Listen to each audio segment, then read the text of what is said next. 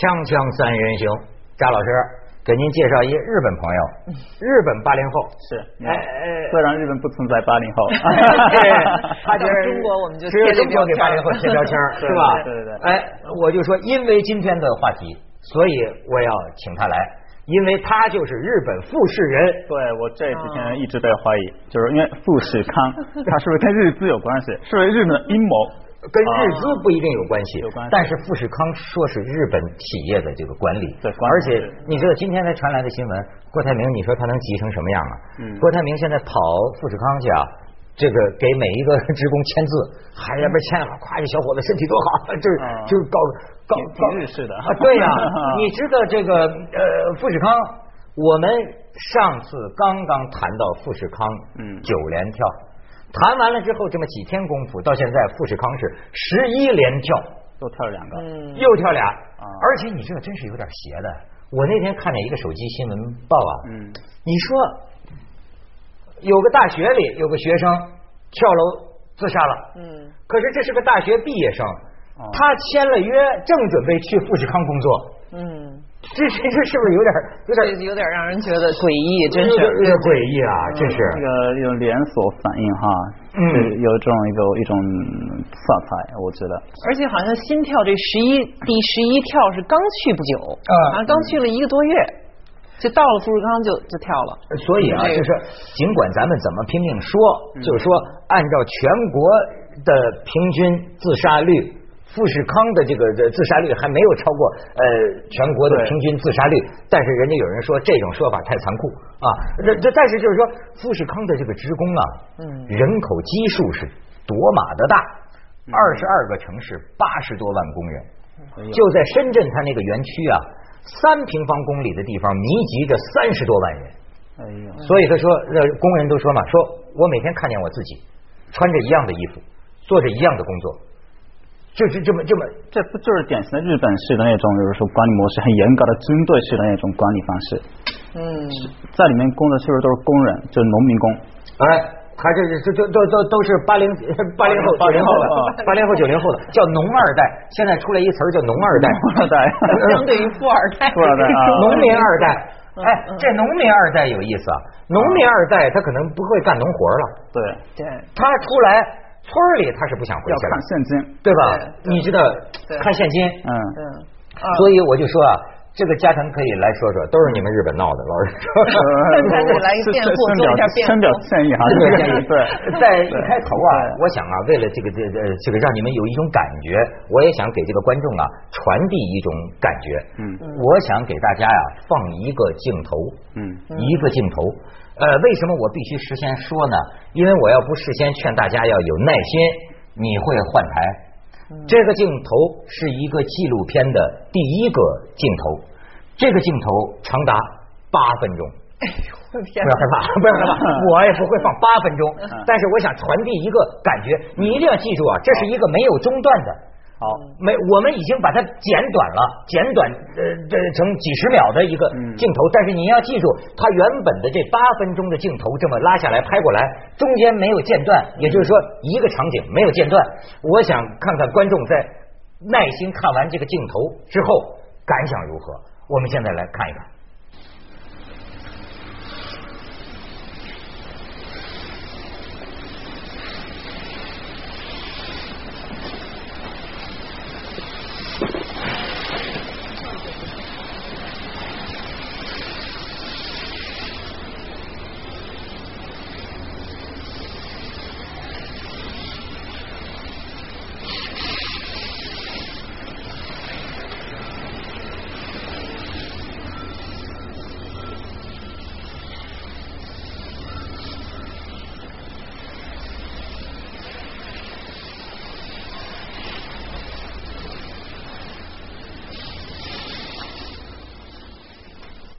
一个车间，嗯，这么大的这个规模，真是叹为观止啊！对我感觉挺别扭的，因为我在我眼里，中国的这个工人啊，不适合那样工作，就是有彬彬有礼的、有序的，完全被机械化的这种管理。因为中国的农民、农二代本来就是很很分散而自由的，嗯嗯，那那样的人到这么一个被冷漠的这么一个环境里工作，那就是说可可想而知。没错，这种是这种活儿只能是让那个有特殊材料制成的日本人去做。让我们干，我我能干，我可以干。对你啊，你可以。可以干啊！我们每天工作十八个小时，日本人就是这样的。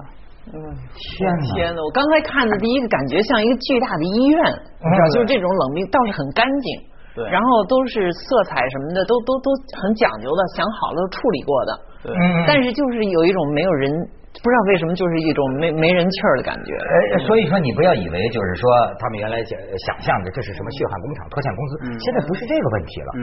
富士康是个很现代化的公司，某种意义上讲，呃呃，这个这个呃清洁、干净、精密、规范，甚至是你知道啊。一个工序，我那天看分成十三秒，五个焊接点，五个流水线上的工人，一个你你这个动作三秒，他这个动作两秒，啪啪啪啪啪，周而复始，站八个小时，站在这儿，丰田模式。就 丰田丰田模式就是我们就是这样走过来的日本战后奇迹。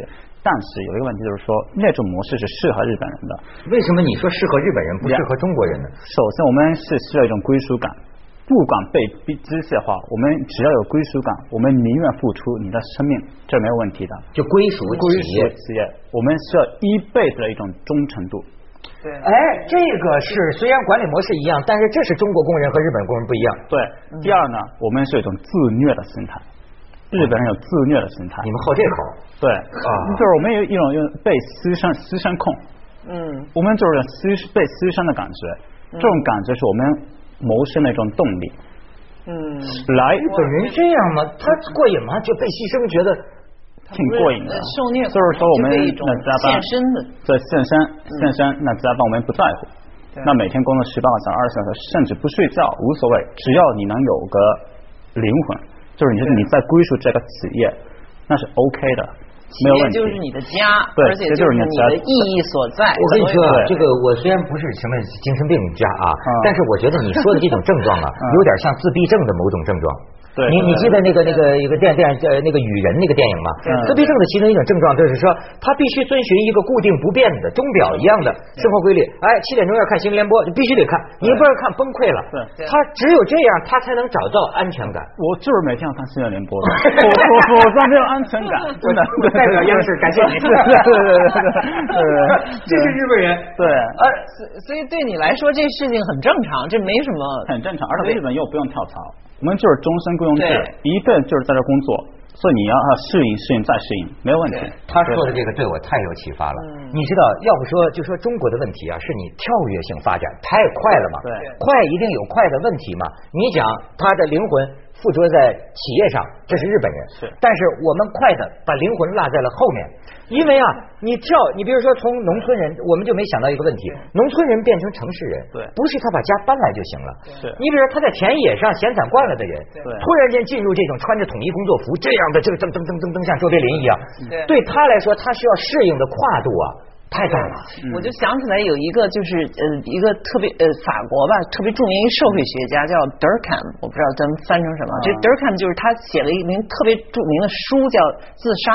就是论自杀吧，就是自杀基本上有四种自杀，一种是这种所谓叫利己的，就是说因为这个社会整合把他抛出去了，他感到很孤独，比如他所有的社会关系都都他都加不进去，这是一种自杀；另一种是利他式的，就是有点像你说那种传统社会，他为了一个整体的利益，他要牺牲。比如，呃，据说你们日本人就有老人太老了以后，他觉得我对这个社会是个负担，所以自己干脆就跑到山上去自杀了。或者中国传统社会，比如说一个寡妇，呃，就寻夫了，这都是自或者军队的，比如他为了一个国家的利益，他自杀，对吧？还有一种就是这种迷乱式的自杀，就是说。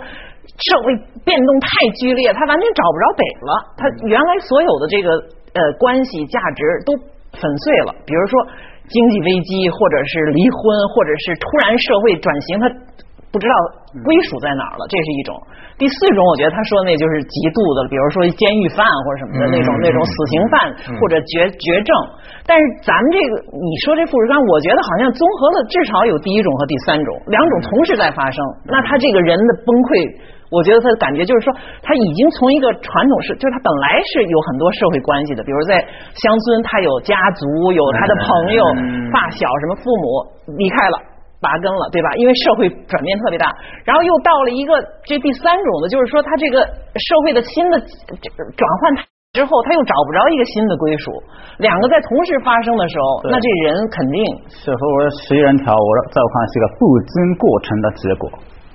什么什么？就是说不经过过程的结果，没有经过过程，没有经过过程的结果，因为它完全跨越式的。那那那那些白领还好，那比如说我在中国很多朋友就是说在日本企业工作的，北大毕业、清华毕业的，在日本企业工作，他们也受不了，很有压抑那个日式的管理方式，但他们还是所谓的白领可以受的，但是农二代是根本不知道的。所以啊，你是富士康啊，不是富士山呐，对，怎么能把咱中国人当日本人用呢？对，锵锵三人行，广告之后见。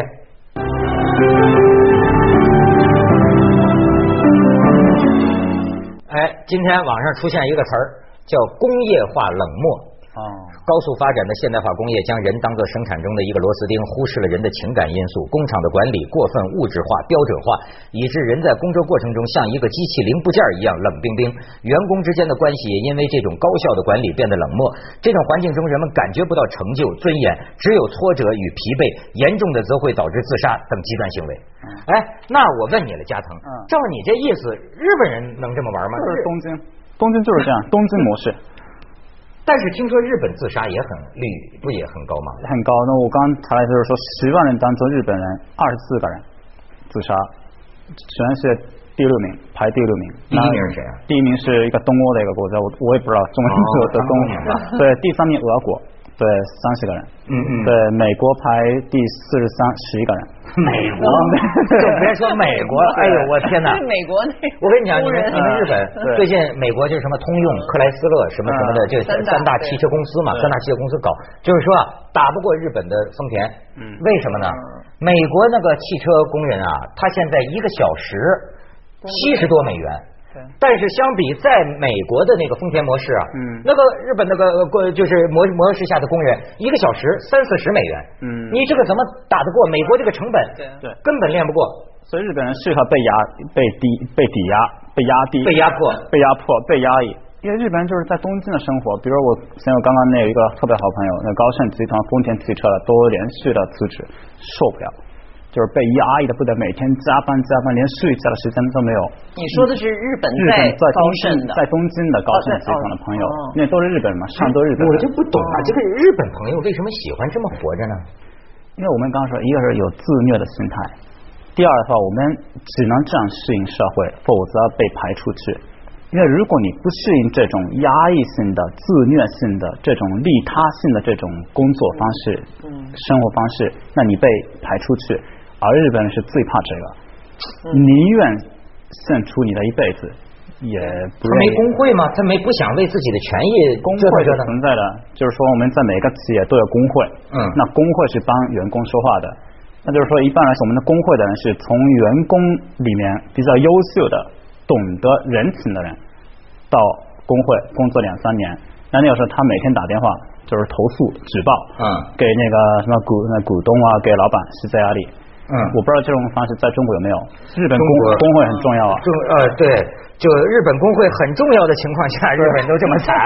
何况咱们这个看看众网友评中国工会啊，说这个哪个工会主席不是企业副经理兼任的？然后说工会工会是让工人交费的会，呃也有用，交了会费，每年过生日的时候有礼物。去年一袋大白兔奶糖加一玻璃相册。老外纳闷的是，劳方代表和资方代表居然可以是同一个人。嗯，工会不就是负责发电影票和安全套的吗？我的理解，对。说工会存在的意义是组织大家跳绳比赛，谢谢。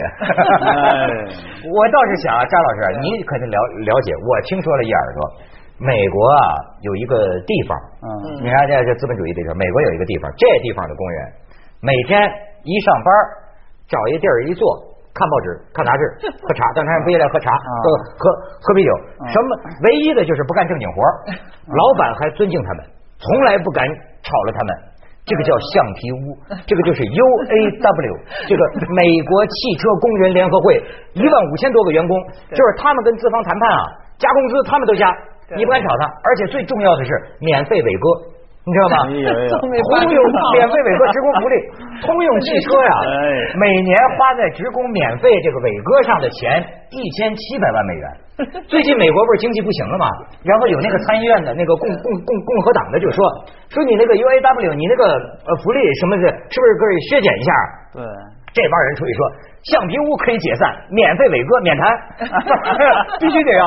就 这就这 United Auto Worker 这叫就这 UAW 是一个特别老牌的一个大工会，但是它我们现在我觉得它这个可比性啊，因为它已经是在一个晚期资本主义社会，再加上中呃就是这个美国文化本来就是个人主义，特别强调个人主义的个人权益，再加上这个工会已经有了这么长的时间的发展，它也不是一开始就是这样这么强的，到最后慢慢慢慢谈起来。他就做大了以后。变成这样一个就是堕落的堕落了，他就使得这个工人这不干活也拿钱。比如说什么，我看过这种报道，就前些年经济危机之前就已经出来了。比如什么铁路工人的，只要有工会的，他这个呃检票员偶尔加个班他就又不知道要加班费要多少，然后还加餐费什么，然后包括他虚报一些，比如工伤，其实他没有什么伤，比如他就呃检票员他就不太坐着嘛，他就以后就变成什么他有什么腰肌劳损什么之类的，然后又又。一大堆这种很早就退休了，拿一大堆这种工伤保险，最后就变得压的这个企业，反而这资本家成受气包了，你知道？到最后他就没竞争力了。但工会最重要的功能就是保护劳动者的权利，这是它的唯一目标。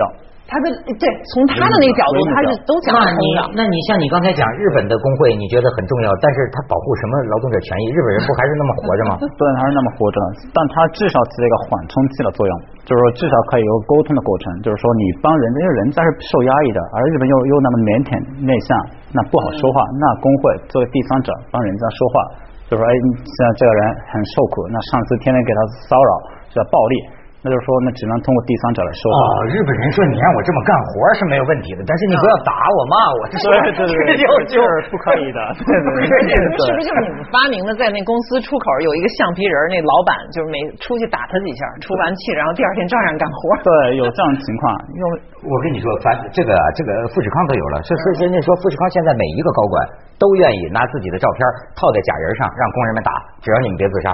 就是出就出气嘛，可是所以说现在的问题，人家说啊，不是富士康的问题，嗯，是整个一代中国工人的问题，对，乃至于是一个世界性的一个一个问题，对，就是人在这种。高密度的这个这个情况下，哎，但是这个有解吗？我这么说就是说，我们最后说啊，不是这一个企业，它整个是一个现代化过程，甚至你说是城市化过程的一个必然的结果。对啊，比如说我前些时候还正好在某一个论坛上，我听过一个就是社科院的吧，一个搞农村问题专家的，他说，呃，我们历年都在谈这个农村的这种群体性事件很危险，将来这个社会就危机潜伏啊，以后社会可能要大乱掉。他说后来我发现啊，没关系。我不担心了，为什么呢？他说，农民啊，他在没进城之前，他是，比如谁家的事儿，因为他的社会关系很密嘛，就是说，哪怕我的地没占，但是那个东家或者什么，咱们村比如都是姓李的，或者都是姓，都是连着的，那我们就一起都去闹事儿。可是，一旦他到到了城市了，城市人特点就是我只管我自己的，这事情就是说。城市的事件说闹的事情，除非说我们这小区啊都受污染了，都垃圾了，我们就一块儿闹。但是如果不干我的事儿，我就不闹。所以他得出一什么结论？他说没问题，农中国农民没问题，只要这城市化进程继续发展，这就都好办了。但是按你这个自杀的时候，就等于刚离了虎口又进了狼窝了嘛。嗯，就是说农村是可能不闹事儿了，我这都走了。对，可是到了工工业化，一方面就是没有走这个过程，让农民适应城市，是让他们没有让他们适应城市之前把日本模式拿过来，那他们受不了。但我这还是跟刚刚说的，就是这个比较必然的一个现象，一个过渡性的这么一个现象，所以我们觉得不要高估，不要过多的去。指责这么一个现象，嗯，我认为它是比较必然的。那何况日本在这个现代化进程的过程当中，那自杀率多高啊？对，叫过劳死。你们可以自杀，我们不能自杀。开玩笑，开玩笑。锵锵三人行，广告之后见。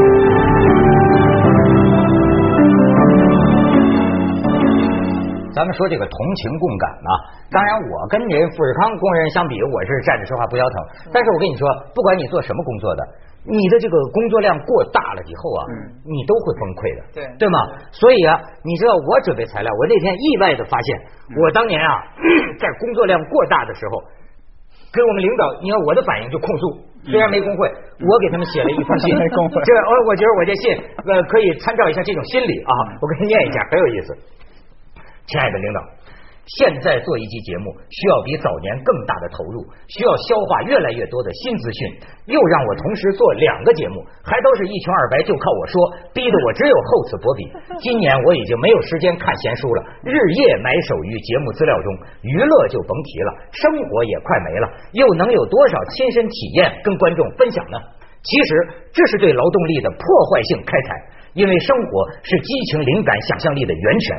主持人的状态和特点也是门学问，又有几个人懂呢？结果到如今，我的节目在滑坡，我的知识在贫乏，我的水平在下降，我的激情在消退，我的幽默荡然无存，我的生活又在哪里？别说了，这个不是不是，而且富士康未来工会主席就在这儿了。我还有呢，长期不合理的工作条件让我厌倦自己，进而厌倦不得不做的节目。